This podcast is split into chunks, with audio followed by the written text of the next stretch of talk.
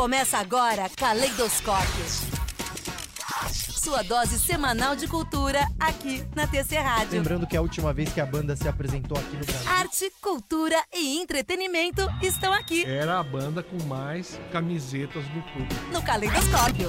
Diferentes prismas, visões e opiniões. A pausa perfeita no pregão é no. Caleidoscópio. Caleidoscópio.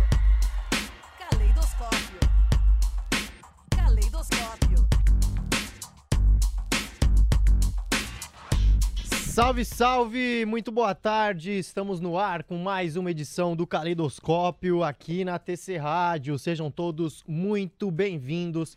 Você participando sempre aqui no DDD 11 número 9 3726 1318. Manda aí seu salve. Tiver alguma pergunta, alguma dúvida, é sempre muito bem-vinda a sua participação. Você que acompanha o Caleidoscópio aí em tc.com.br ou ainda no aplicativo do TC aí no seu celular. Eu sou o Guilherme Serrano, seria a sua companhia aí pela próxima hora. Claro, comigo sempre ele, Ivan Finotti. Fala, Ivan, boa tarde. Boa tarde, Guilherme. Tudo bem, meu amigo? Tudo certo, e você? Beleza, eu quero aproveitar que você passou o nosso WhatsApp pra galera para dizer uma coisa. Ó, a gente tá completando hoje um mês de programa, de programa já, né? Verdade. Hoje é o nosso quarto programa e a gente a gente não sabe bem quem é você, TC Trader. Você trader, nosso público. E a gente pede, a gente eu gostaria que você mandasse ó, a sua seus comentários, mais do que isso, o que, que você quer que a gente fale? A gente está aqui para falar de arte, de cultura, é, em geral, mas a gente, vocês querem que a gente fale de Iron Maiden? Ou vocês querem que a gente fale da Bienal de Artes de São Paulo? A gente pode falar de tudo isso, mas a gente espera aí um retorno para ver o que, que vocês gostariam. Vocês estão curtindo a programação? O que a gente tem feito? É isso aí, fica esse recado aí no início. Boa, muito bem colocado, Ivan. É isso aí, participe aqui conosco, dê a sua opinião. Tá achando bom, tá achando ruim? Critica a gente aí, elogia a gente. A sua participação é bem-vinda, até pra gente criar o conteúdo mais adequado é, possível aí, que vá de encontro com a sua. com o que você gosta, nosso ouvinte. Dito isso, feitos os convites, vambora aí começar o nosso giro.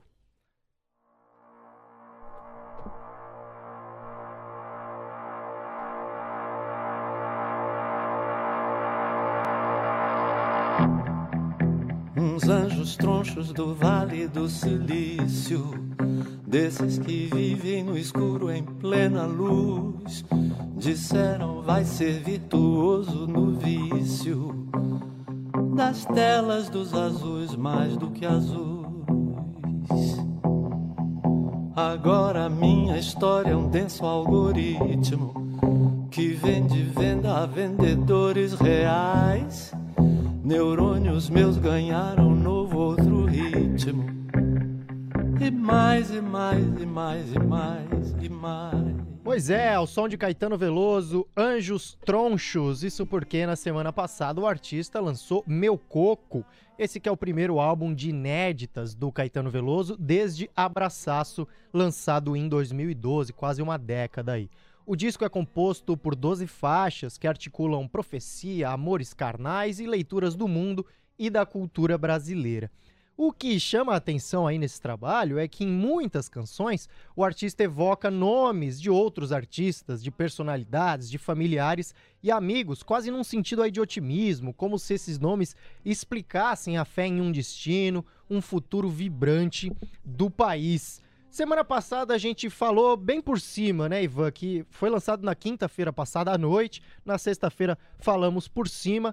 Você falou que ouviria o disco, eu ouvi mais algumas vezes. Chegou a ouvir, tem opinião formada já sobre o trabalho do Caetano Veloso? Eu ouvi, eu ouvi, Guilherme. E eu vou te dizer que se eu tivesse que ir para uma ilha, é, uma ilha perdida no meio do Oceano Pacífico e levar só um disco, e esse fosse o meu coco do Caetano Veloso, eu me matava.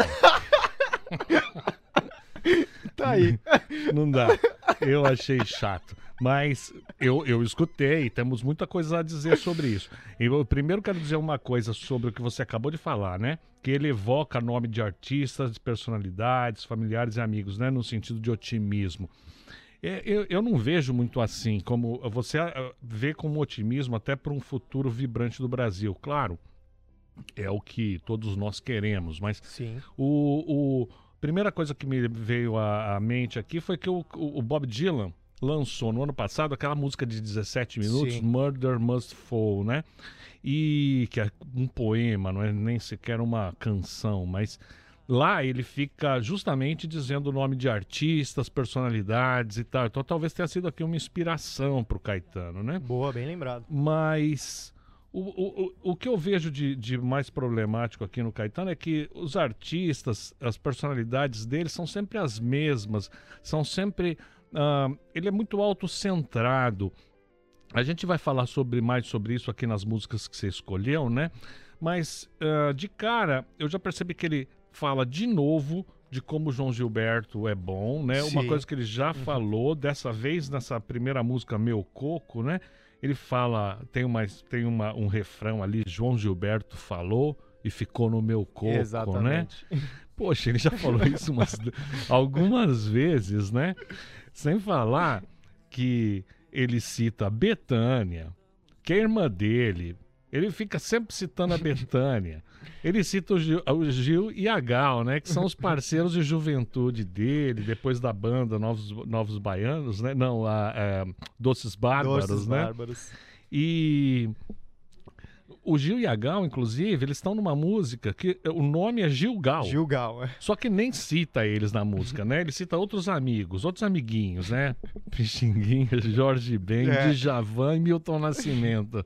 E, e é- essa é, é a música inteira quase, ele fica repetindo isso. Fica né? repetindo. Vai de Pixinguinha a Jorge Ben, vai de Pixinguinha a Jorge Ben. É, é, é, esse, esse disco, esse, e essas canções do, do, do, do Caetano, esse trabalho do Caetano é uma panelinha em formato de música.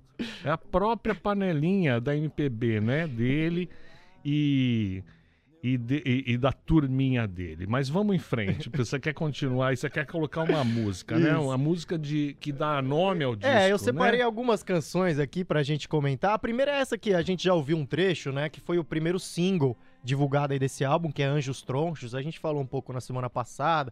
Traz muito aí dessa questão dos bilionários aí do Vale do Silício. O Mark Zuckerberg, né? Que inclusive anunciou a mudança do nome do Facebook, vai criar um metaverso. Vai muito em linha com essa canção Anjos Tronchos, que foi divulgada previamente como single. Agora, a música que dá nome ao álbum, Meu Coco, vamos ouvir um trechinho e aí a gente comenta.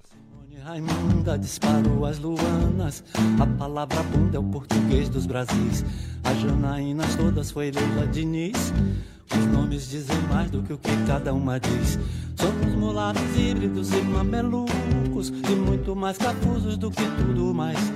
O português é negro dentre as eurolínguas. Superaremos cãibras, furúnculos ínguas. Conaras, Betânias Faremos mundo feliz. Únicos, vários iguais. Rio Canaveses. Belém, Natal, Vitória do Espírito Santo. Bomba luminosa sobre o capital. É, tá aí, né? Ele cita a atriz Leila Diniz, cantoras Nara Leão, Elis Regina, Maria Bethânia, João Gilberto, então colocado aí no centro do enigma do Brasil. Surgem figuras Mas você como. tá poético hoje, hein, Guilherme Serrano? Ah, esse programa aqui é pra isso, né, Ivan? Tá certo? Noel Rosa, Dorival Caymmi, Ari Barroso, Zumbi dos Palmares e até a Princesa Isabel. Tá aí, essa, essa que é a música que dá nome ao álbum, é a música que abre ao álbum também. Não é das minhas preferidas, mas eu quis destacar aqui, porque não tem como a gente falar do álbum sem falar da música que dá nome a ele. Né, ele, como, como o, o Ivan falou, né? Volta a, citar o João Gilberto aí como grande ah, o João Gilberto foi o que começou tudo, né, Ivan? O cara inventou a bossa nova, acho que é por isso que ele tem um apego tão forte Mais aí que isso, o João o João Gilberto. É baiano também. Também né? tem Então isso. tem isso. A Bahia também nunca saiu das canções do, do Caetano Veloso. Mas o meu problema é que eu acho, vejo mesmo que é uma repetição de alguma É. coisa que ele fez. Esse disco todo eu acho muito autocentrado. Então, eh, eu, eu sempre achei, sempre pensei, na verdade, que um, uma a canção popular é mais legal mesmo quando o artista fala em eu e não em você. Porque quando você ouve algumas canções em você, é você deve fazer isso, você deve fazer aquilo, não são tão legais.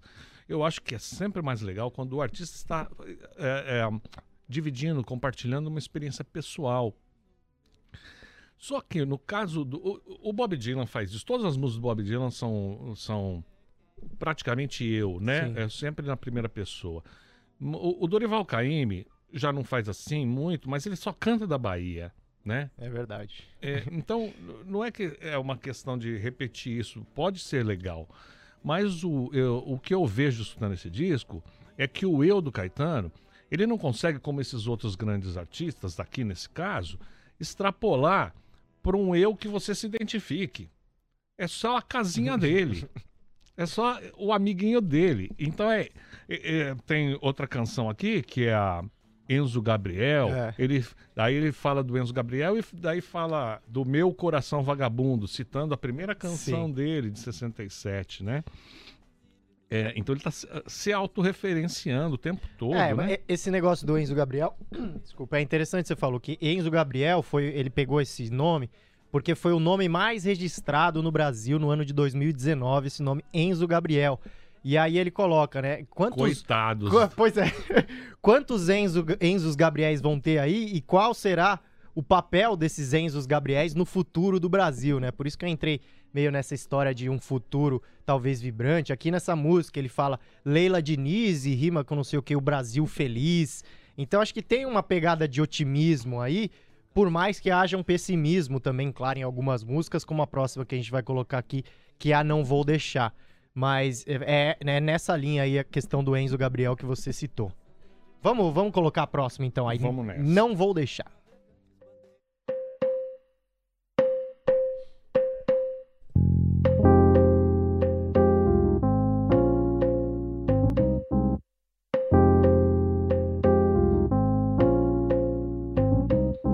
Vou deixar, não vou, não vou deixar você esculachar com a nossa história. É muito amor, é muita luta, é muito gozo, é muita dor e muita glória. Não vou deixar, não vou deixar, não vou deixar, porque eu sei cantar e sei de alguns que sabem mais,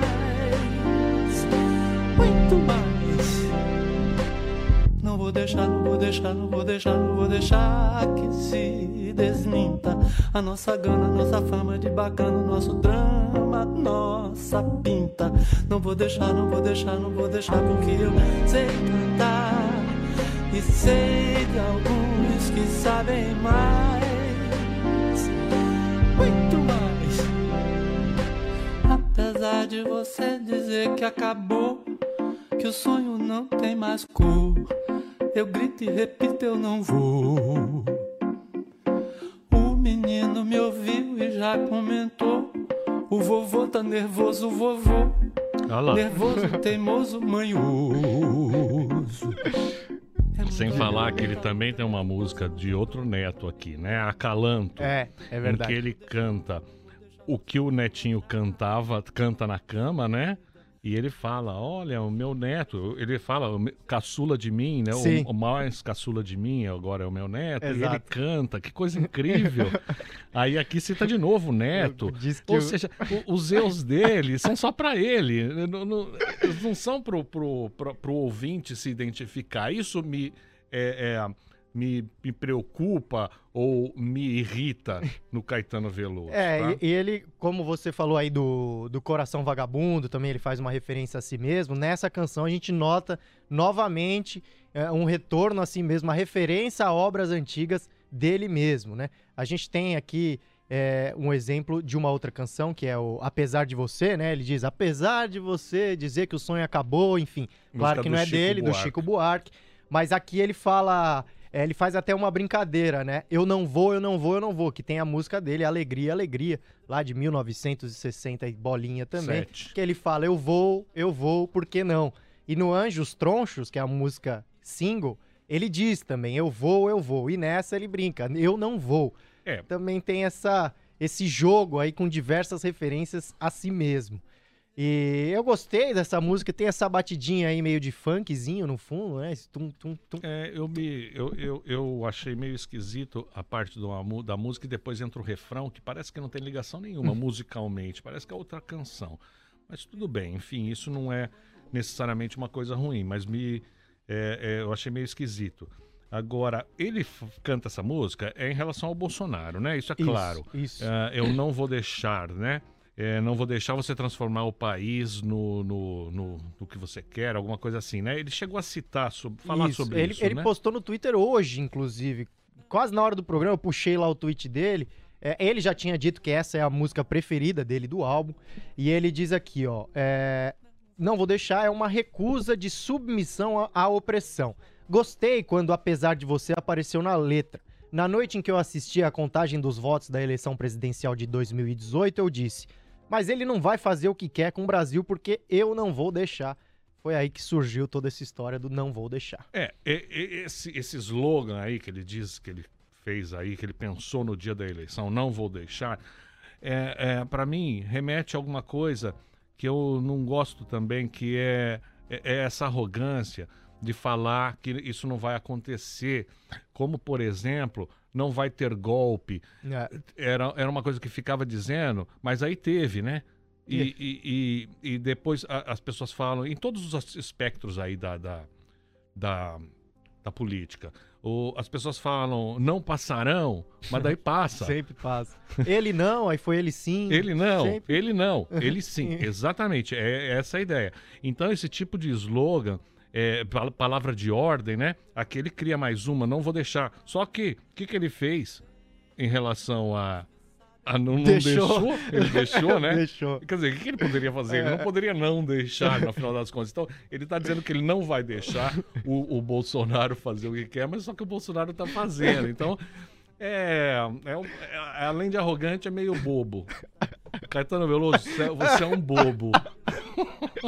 Sensacional. Vamos pra próxima.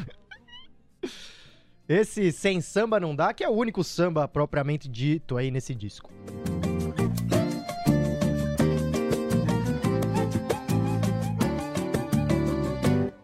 Olho pro cristalino corcovado e em silêncio gritei bababá. Tudo esquisito, tudo muito errado, mas a gente chega lá. Tem muito atrito, treta, tem no amba, mas tem sertanejo, crepe, pagodão.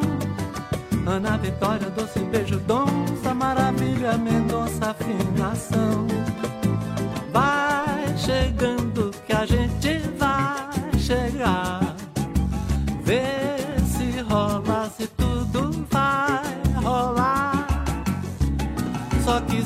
Samba não dá, sem samba não dá. Sem samba não dá, sem samba não dá, sem samba. Sem samba não dá. E aí, nem dessa você gostou, Ivan? Essa é boa. Essa eu achei boa. É boa. Não tenho nada a dizer sobre a canção, achei bastante simpática. A, a melhor do disco, eu achei. É, foi a minha preferida também. É. Agora, você citou aqui, né? Você vai ler isso aqui que você preparou? Leia aí. é, essa sim é mais repleta de nomes aí, principalmente da nova geração da música brasileira.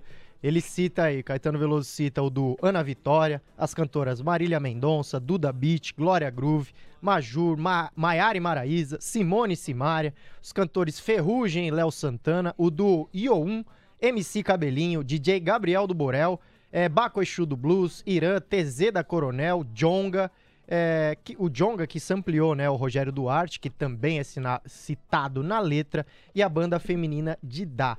Eu entendo da seguinte forma, Ivan. Está aí para vocês, agora são vocês. Eu já tô velho demais, tá toda essa galera aí nas paradas agora. A música brasileira tá na mão de vocês. E é um pouco otimista, né? Porque coloca o nome de um monte de gente num sambinho assim. É, a minha leitura vai nesse sentido. Não, é, é uma leitura otimista é, de amigo amigável para o Caetano. Sim. É claro, pode ser feito assim. É, mas é, tem uma coisa que, que também me incomoda, eu estou sendo o chato hoje, né? Tudo bem, eu estou procurando pelo em ovo, mas vamos lá. É que a nova geração não tem que pedir licença pra velha pra entrar, sabe? Sim. E, e eles colocam ali, então, nesse caso, como ok, garotada, venham, vocês têm a minha bênção, pode continuar, venham me substituir, porque eu tenho 79 Mas você anos, não acha que tem também uma parada do tipo pessoal mais velho, que cresceu ouvindo o Chico, ouvindo o Caetano, fala, é muito, tem muito isso, ah, essa nova geração aí é muito ruim, não, não se faz mais música boa no Brasil. Rola um, um certo preconceito. Aí É. chega esse cara, que é o ídolo dessa geração mais velha, e fala, ó, esses caras de agora que são os bons. É, e vou citar, eh, indo na- no, seu, no seu raciocínio, o Guilherme, o, ele cita algumas coisas bastante polêmicas até, né? A Maiara e Maraíza, Exato. Simone Simaria, que são pessoas, é, são duplas sertanejas, né?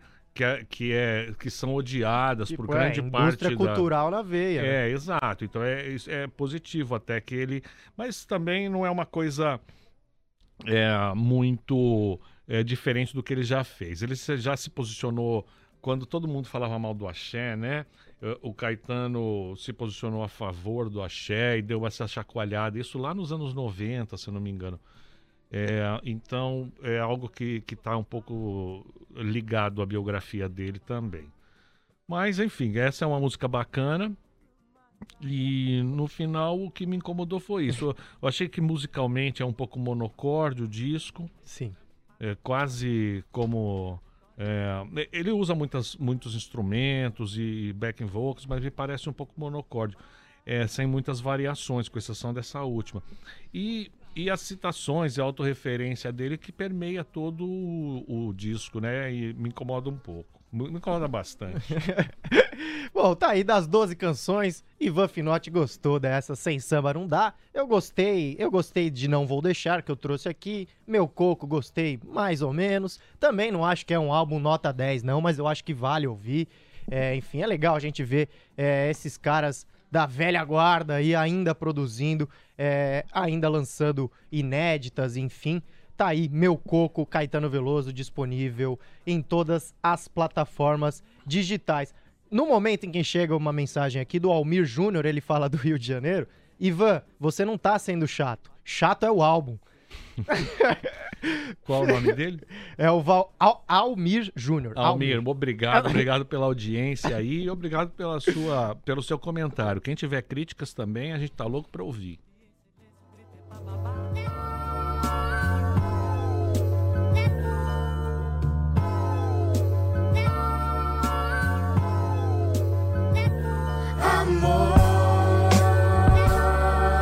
Olha o que fizeram com o nosso povo, amor.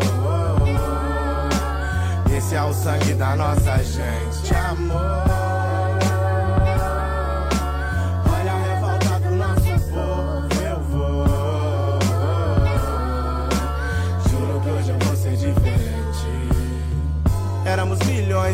que vieram vilões. O ataque nosso não bastou, fui de bastão. Eles tinham a pólvora, vi meu povo se. Tá aí, é o som de Jonga na música Corra.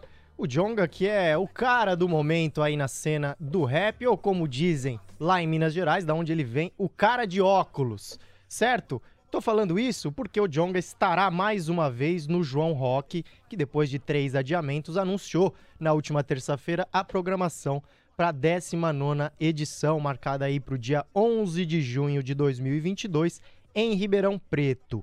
São 27 atrações divididas em três palcos é, e alguns encontros especiais. Entre os nomes do palco João Rock estão Pete e Nando Reis, em um show especial chamado Pete e Nando, Baiana System, Jonga, Humberto Gessinger, Titãs, Nat Roots, CPM 22 e juntos Emicida, Criolo e Cell em uma performance ensaiada para esse festival. No Palco Brasil, que é conhecido por homenagens a regiões e movimentos musicais brasileiros, a temática é o Rio de Janeiro. Shows de Erasmo Carlos, Gabriel Pensador, Cidade Negra, Marcelo Falcão, Barão Vermelho e Planet Hemp.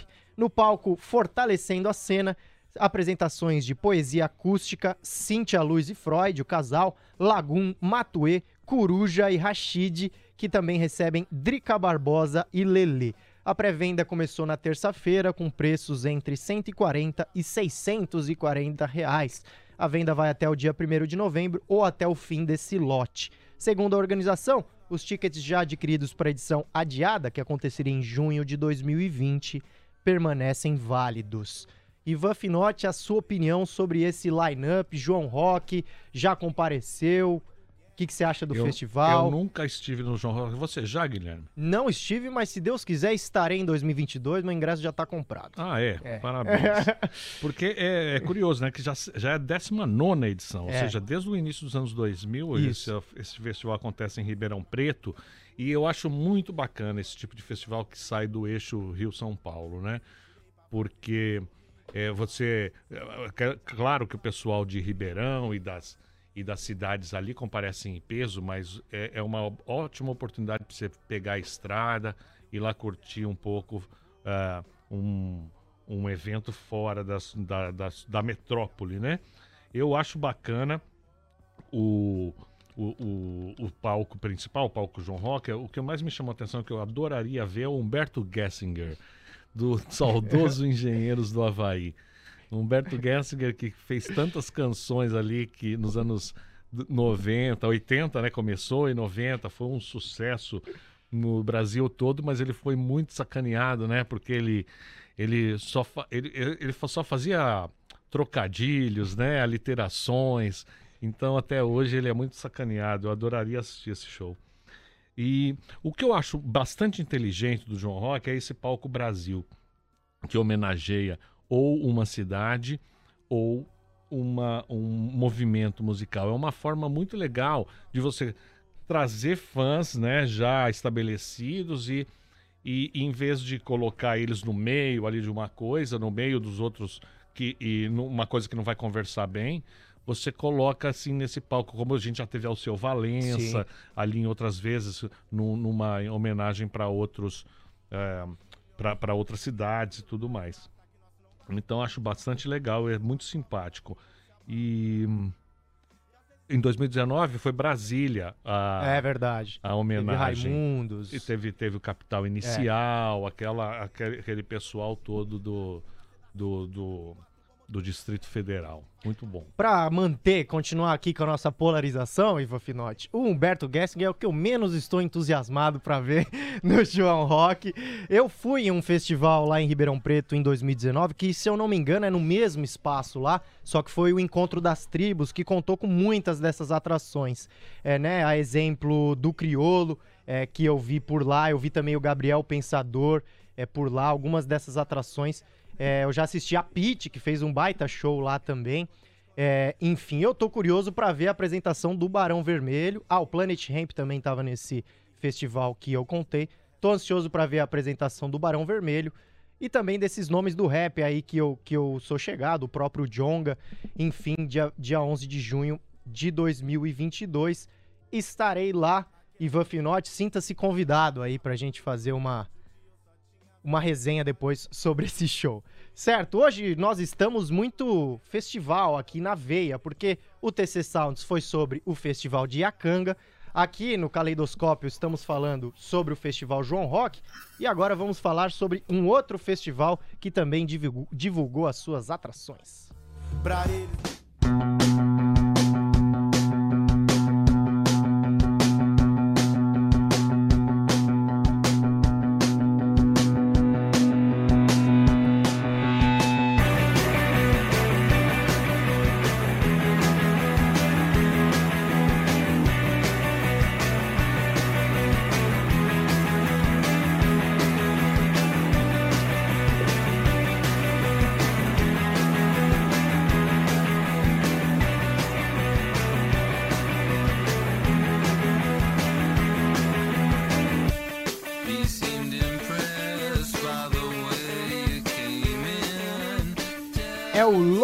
Lollapalooza Brasil que anunciou as atrações para a nona edição do festival, confirmada para o dia 25, para os dias 25, 26 e 27 de março de 2022 no Autódromo de Interlagos, em São Paulo.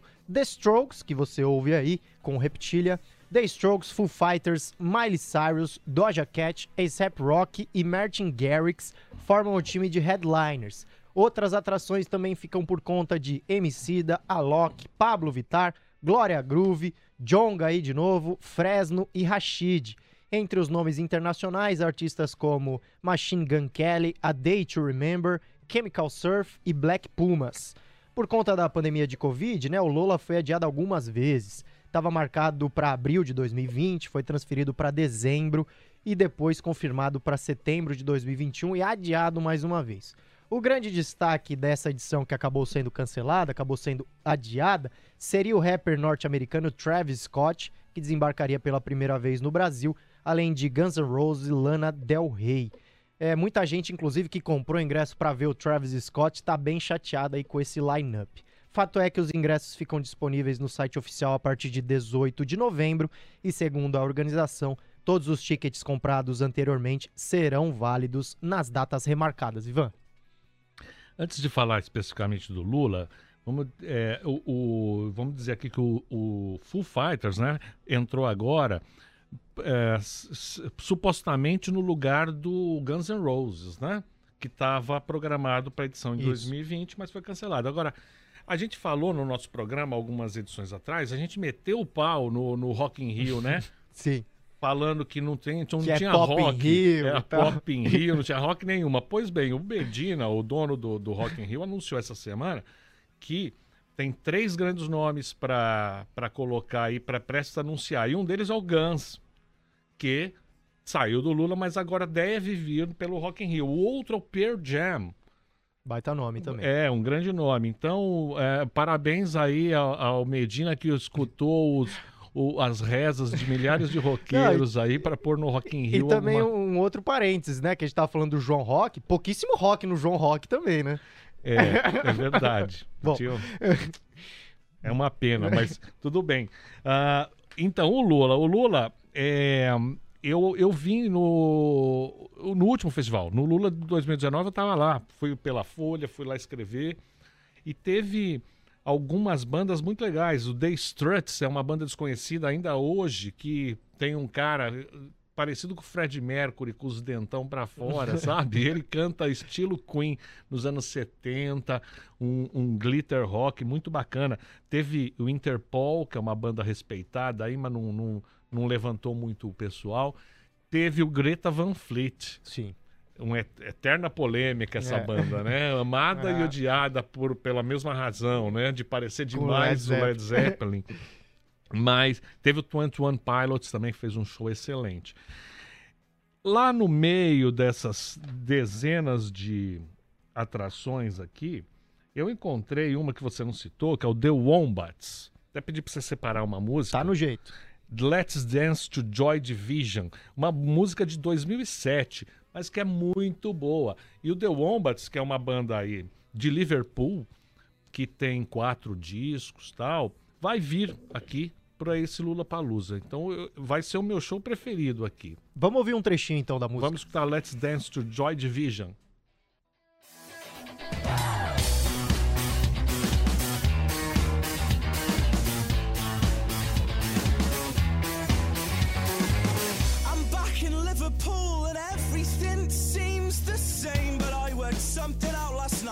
night that changed this little boy's brain. A small piece of advice that took 22 years in the make, and I will break it for you now. Please learn from my mistakes. Please learn from my mistakes. Let's dance to Joy Division and celebrate the irony.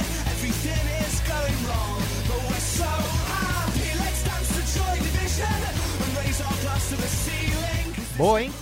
Muito legal, né? É uma banda indie, é, desconhecida até hoje. Esse foi o grande hit do primeiro álbum, mas que eu acho que merece ser vista.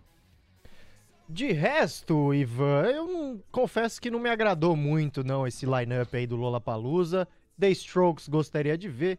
Foo Fighters é uma banda bacana, não, não sou grande fã também. Agora, tem alguns nomes pop aí, né? Miley Cy- Cyrus, o próprio A$AP Rock, é, enfim. Mas não é, não é um festival que eu mesmo iria. Eu estive em um Lollapalooza em 2016, se eu não me engano. Ganhei o ingresso dos meus amigos de aniversário que queriam muito ver o Eminem.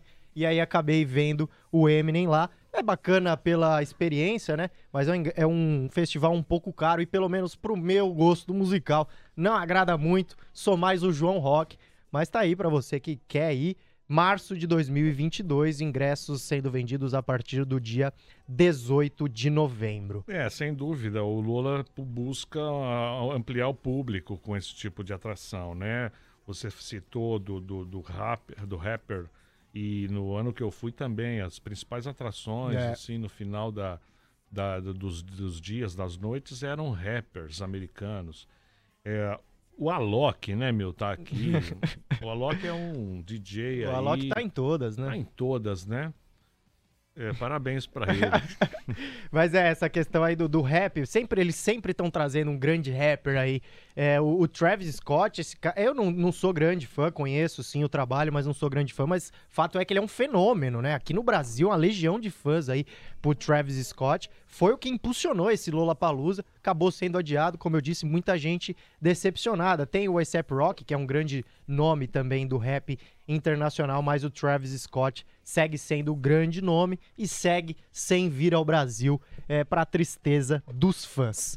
Ô Ivan, 3 horas com mais 36 minutos, vamos fazer aquele rápido intervalo, porque o nosso convidado já está conectado aqui no segundo bloco. Vamos com uma entrevista bem legal, né? É isso aí, Maurício Sticer, grande colunista da Folha de São Paulo e do UOL, é jornalista de televisão nos últimos anos, mas ele é um jornalista completo, um puta repórter, puta editor, que trabalhou já, foi editor de cotidiano na Folha e muitas outras coisas que eu não, não vou lembrar aqui, mas ele vai falar sobre Gil- o- o Gilberto Braga, que morreu essa semana, um dos maiores atores das, das autores das telenovelas, da teledramaturgia brasileira. Vamos nessa aí. Vamos nessa, rápido intervalo, o Caleidoscópio volta já.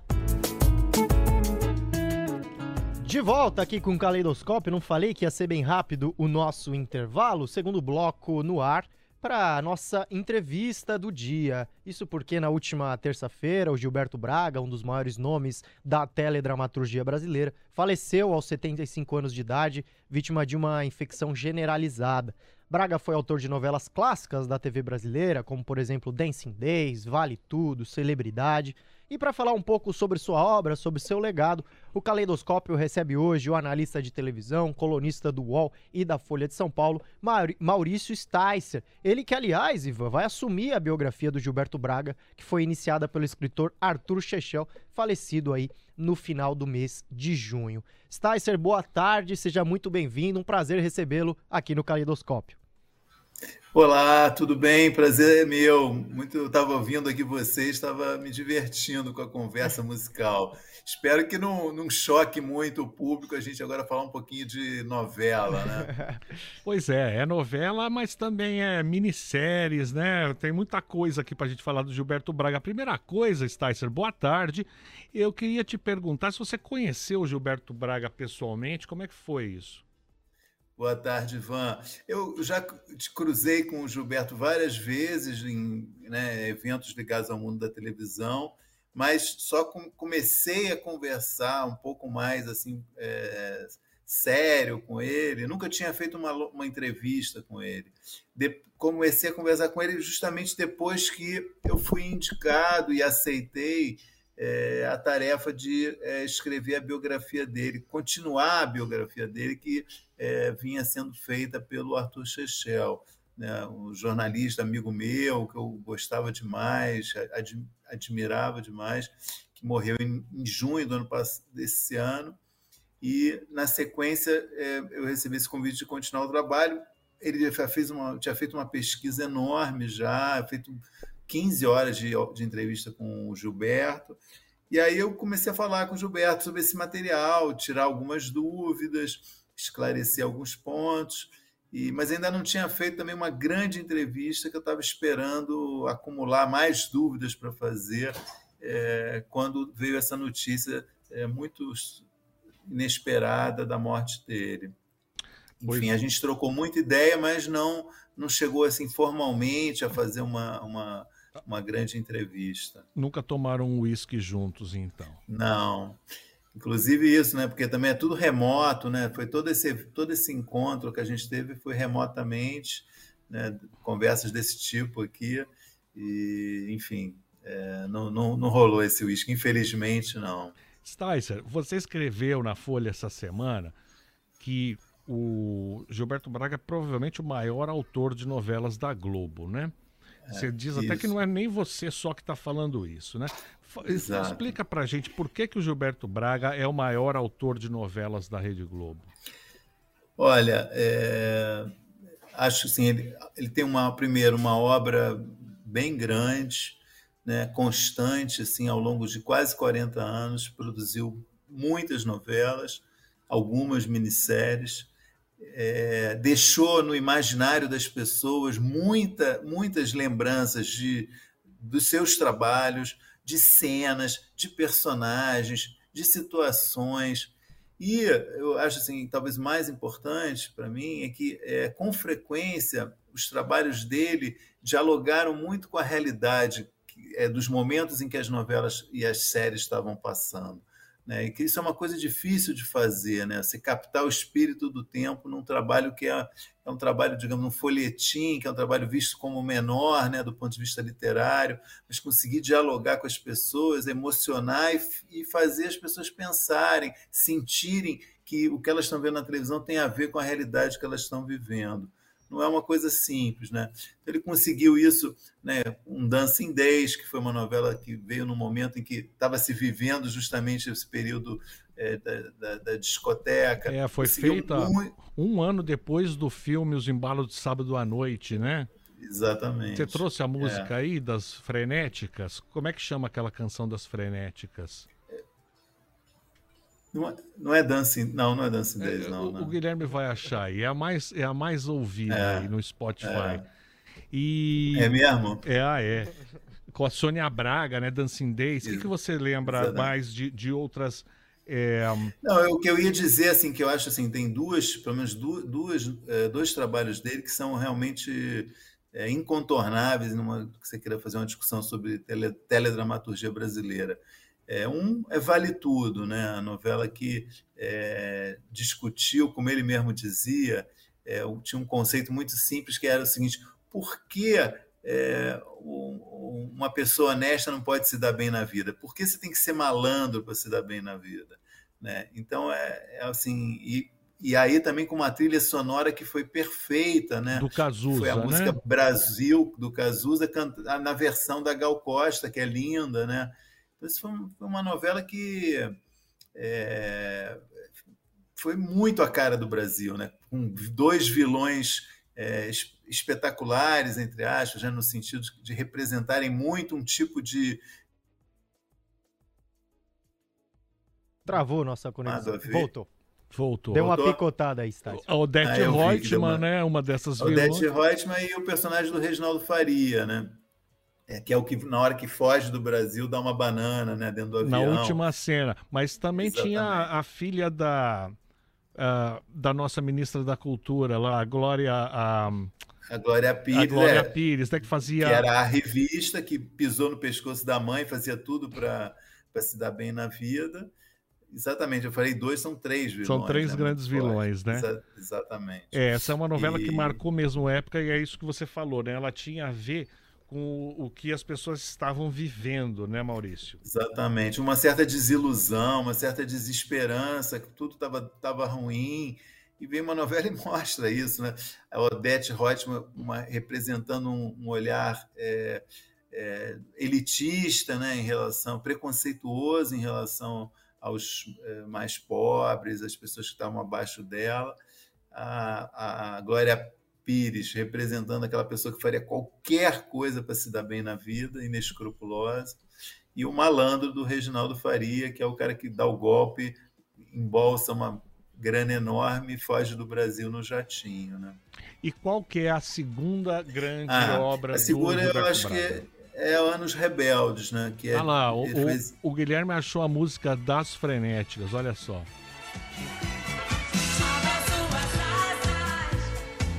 Essa música também marcou época, né, Maurício? Super, super.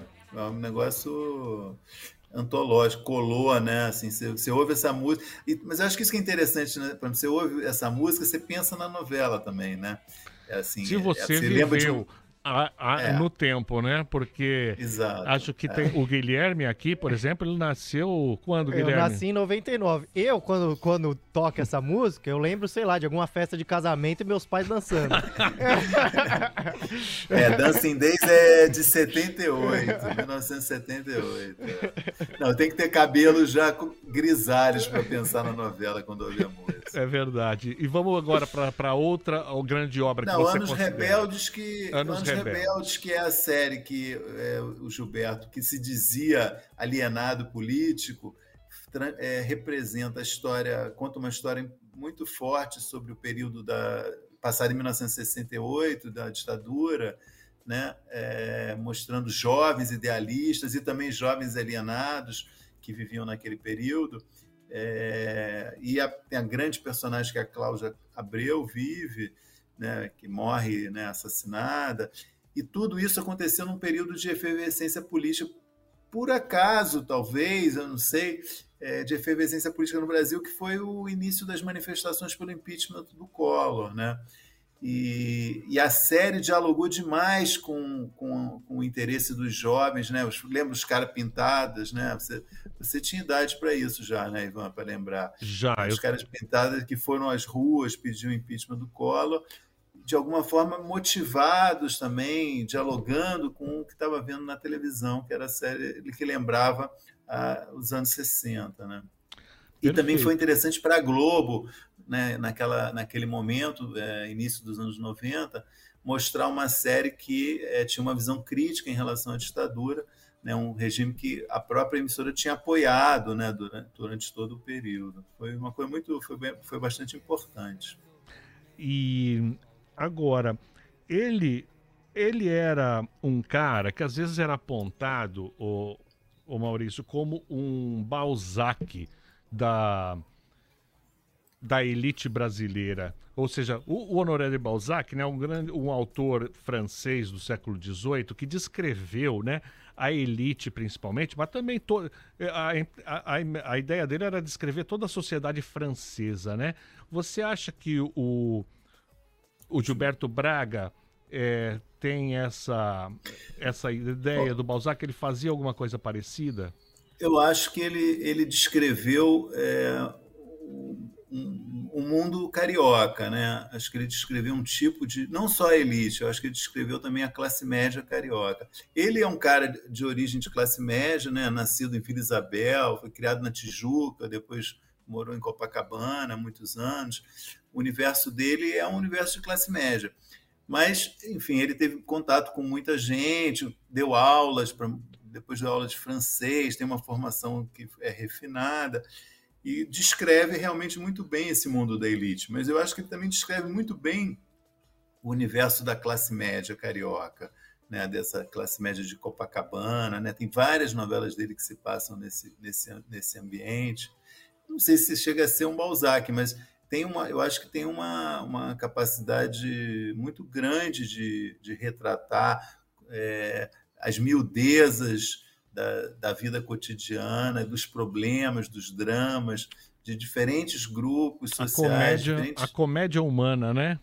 Exatamente. Perfeito. É Exatamente. uma inspiração, né? O...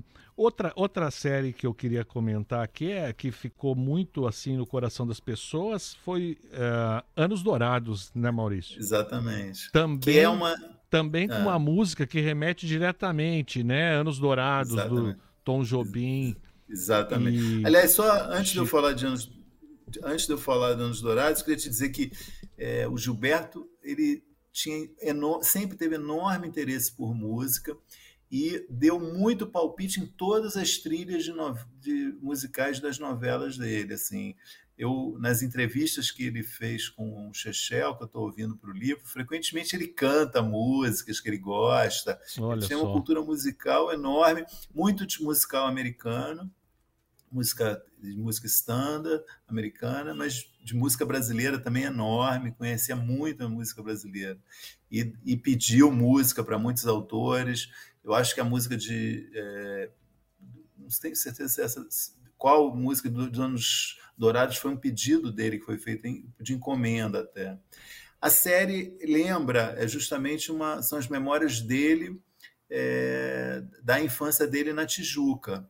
Né? A história se passa lá no Instituto de Educação, que é na Tijuca, e, e essa história é uma história de repressão sexual, né? Quer dizer, ainda anos 50, muita repressão, muita é, dificuldade das pessoas exporem seus sentimentos, né? E marcou muito, realmente, e foi um grande papel da Malumada, né? Acho que talvez tenha sido, a, não sei se foi a explosão, mas foi um negócio que é, marcou demais a carreira dela ter feito essa minissérie. Perfeito. E agora, o- ele não teve só ah, acertos, né? É, Maurício, o, o Gilberto Braga, é, mais pro, pro fim da, da, da carreira, fez, lançou aquela novela Babilônia, né? Que caiu mal, aí a Globo resolveu mexer. O que, que houve ali? Cara, essa era uma novela, é, eu acho até bastante interessante, mas houve uma, uma rejeição é, radical, violenta, por causa de uma cena exibida no primeiro capítulo, né, que tinha um, tinha um casal de, de, de, é, mulheres na novela, vividas pela Fernanda Montenegro e pela, pela Natália Timber, e tem uma cena no primeiro capítulo que é, o Gilberto até conta, já contou isso mais uma vez, que ele escreveu que devia ser um selinho entre as duas. Mas na hora de gravar decidiram dar um beijão e foi ao ar esse, esse, esse beijo. De duas senhoras. Duas senhoras no primeiro capítulo da novela. Isso gerou uma enorme rejeição. A novela passou a ser criticada, atacada, boicotada.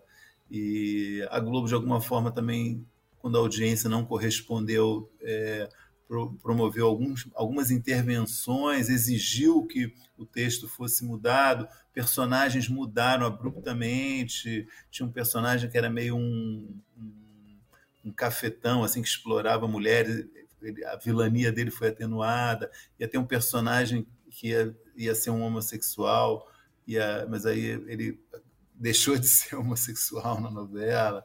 Enfim, foi uma novela conturbada realmente. E é muito, muito disso é atribuído a esse início por causa dessa cena do beijo. Perfeito. A gente falou do Caetano lá, lá no começo do programa, né? E a gente agora vai lembrar que a música de Anos Rebeldes, que tanto embalou a molecada ali para derrubar o Collor, né? Caminhando contra o vento, sem lenço, sem documento, no sol de quase dezembro, eu vou. O sol se reparte em crimes, espaçonaves, guerrilhas, em cardinales bonitas, eu vou. Em caras de presidentes, em grandes beijos de amor, em dentes, pernas, bandeiras, bomba e Brigitte Bardot. O sol nas bancas de revista. Maurício, então a gente pode esperar para quando esse teu livro que você está trabalhando, hein?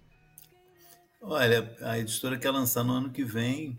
é, eu acho que provavelmente vai ser lançado no ano que vem.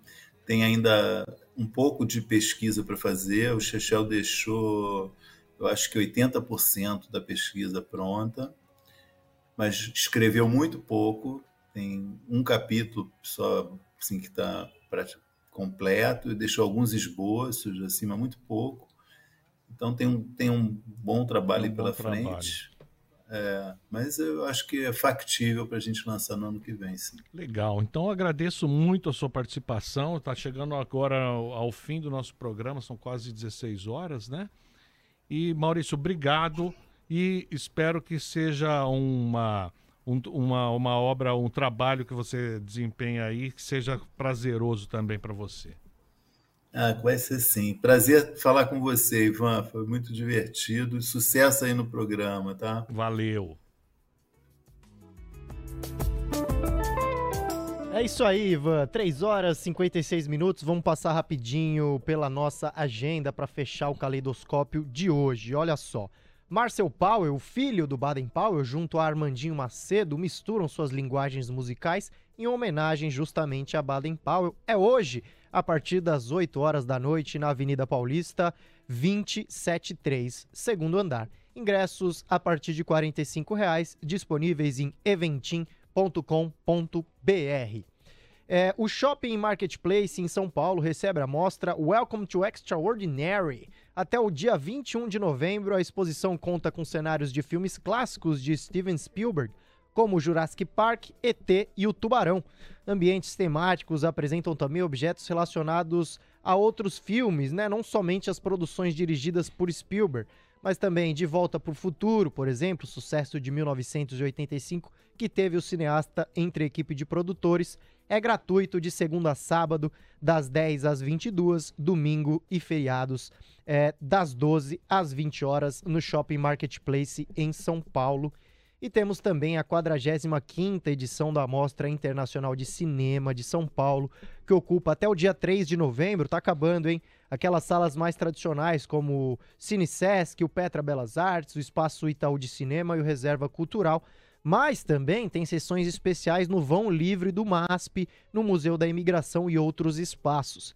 Para quem ainda não se sente confortável em fazer esse rolê presencialmente, uma seleção de filmões fica disponível em três plataformas online: Mostra Play, Sesc Digital e Itaú Cultural Play. Todas as atividades digitais podem ser acessadas por meio do site da Mostra. E aí, Ivan, algo a destacar entre esses três eventos que a gente separou aqui? É, a Mostra Internacional, né, sempre foi uma, um evento sensacional na cidade de São Paulo. Como você disse, ainda tem a opção de assistir em casa.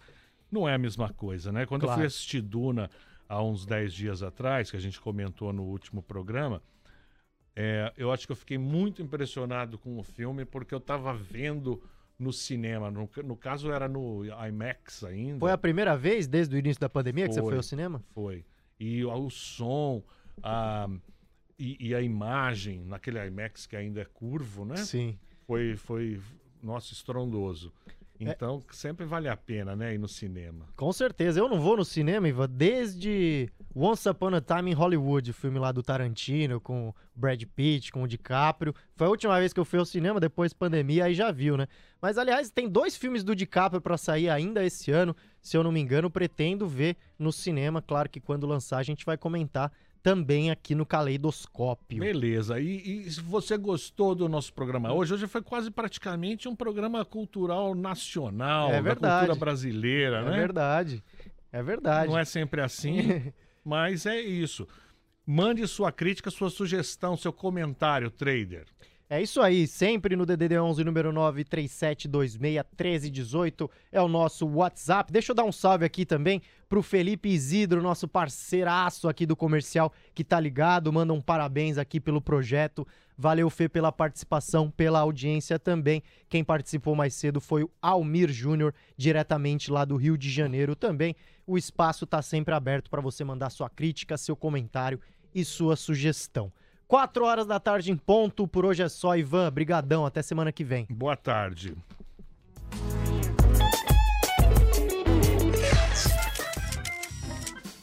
Semana que vem tem mais Caleidoscópio, aqui na TC Rádio.